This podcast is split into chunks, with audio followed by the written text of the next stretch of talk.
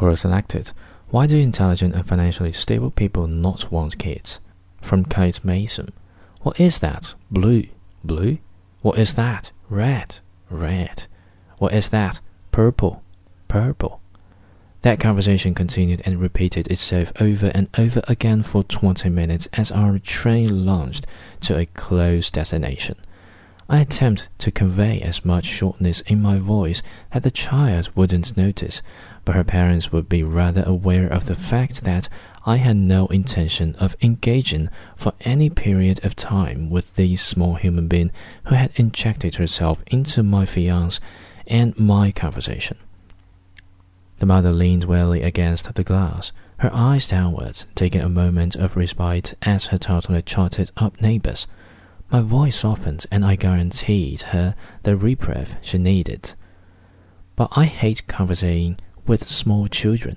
I hate talking to them, working with them, don't find them cute in the least.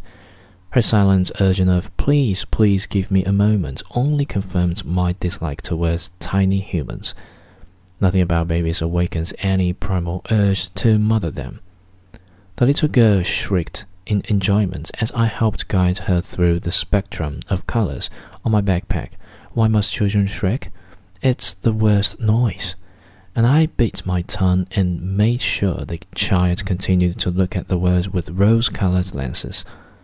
Children are our future, I know that and there's no way I'd ever want to be the lesson of how people can be quite cruel to such a young, bright girl. But it was definitely a solid reminder that parenting was not for me. People tell me all the time that I'm going to change my mind. They've told me that since I was in high school, nothing yet, I found a wonderful, significant other who agrees on this vital aspect that decides compatibility We're educated, financially stable, and do not want children. Simply because we do not want children. We don't like them, don't want them. Unless you take MRIs of our brains, you won't find the real reason.